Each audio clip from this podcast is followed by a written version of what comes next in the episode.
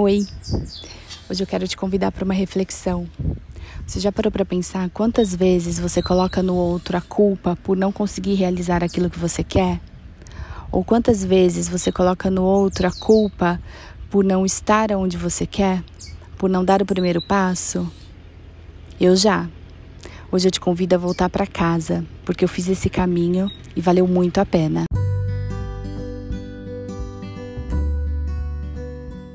Sou a Malu Bota e você chegou ao Confessionário Materno, um espaço de reflexões profundas e realistas sobre a maternidade. Então se acomoda e vem comigo. Em primeiro lugar, eu quero falar que quem vos fala é uma mãe. É uma mãe de três crianças maravilhosas mas que já esteve nesse lugar de se colocar como vítima, vítima da maternidade. E eu sei, e eu entendo que a maternidade é uma completa e profunda entrega. Mas é hora de voltar para casa. E quando eu digo voltar para casa, é voltar para dentro de si. É parar de se colocar como vítima. É se entregar para a maternidade mas não esquecer de olhar para você e para os seus sonhos. Então vamos falar sobre voltar para casa? Vamos falar sobre voltar para esse lugar onde não existe julgamentos, onde você pode ser quem você é, onde não são os outros que te impedem de construir seus, seus sonhos, de estudar, de trabalhar em algo que você goste, de ser mais carinhosa, de amar, de ser feliz. Vamos voltar para esse lugar onde a gente assume a responsabilidade da nossa vida, dos nossos atos, do nosso dia a dia? Porque eu sei, eu sei porque eu já fiz, eu sei porque eu já vivi.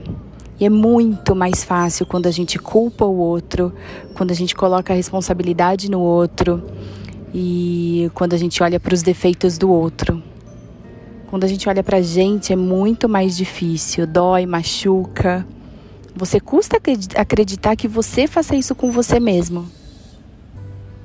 Mas acredite, a gente se sabota e constrói narrativas para desestimular o que a gente quer de várias maneiras. Parece como se fe ser feliz fosse um pecado ou fosse impossível. Vamos parar de fazer isso, vamos olhar para dentro Vamos parar de olhar para o outro e culpar ele do nosso da nossa infelicidade ou da nossa falta de vontade de sair do lugar, da nossa procrastinação. Vamos colocar a responsabilidade nas costas, levantar do nosso banquinho, sair da nossa zona de conforto, procurar lá dentro o que nos machuca, o que nos impede de crescer, o que nos impede de mudar, o que nos impede de nos mexer. Depois de ter filhos, é muito fácil a gente ficar estagnada naquele lugar de vítima, naquele lugar de que agora eu sou mãe, agora eu tenho uma criança para cuidar e ela depende só de mim, única e exclusivamente de mim, e todas as minhas energias e todo o meu amor vai para ela e não me sobra nada. E aí eu fico brava com o mundo, porque o mundo não faz isso, porque o meu marido não faz isso, porque as outras pessoas não estão parando a vida dela. E aí eu fico esperando que alguém me dê a mão, que alguém me puxe pela mão. Eu fico esperando um elogio, eu fico esperando que alguém me diga que eu sou inteligente, eu fico esperando que alguém me diga que eu sou capaz, eu fico esperando que alguém me, me mostre o caminho. Vamos parar de esperar pelos outros. Vamos voltar para casa. Vamos voltar para dentro da gente. Pega você a sua mão. Faça você um elogio para você mesma. Acredite em você. Eu posso te garantir que quando você começar a ser você mesma, que quando você começar a fazer o que te dá brilho nos olhos, que quando você começar a fazer o que te traz felicidade, muito poucas pessoas do seu convívio vão te elogiar, muito poucas pessoas do seu convívio vão te apoiar. Mas não tem problema, porque quem te apoia é você, quem te incentiva é você, quem te elogia é você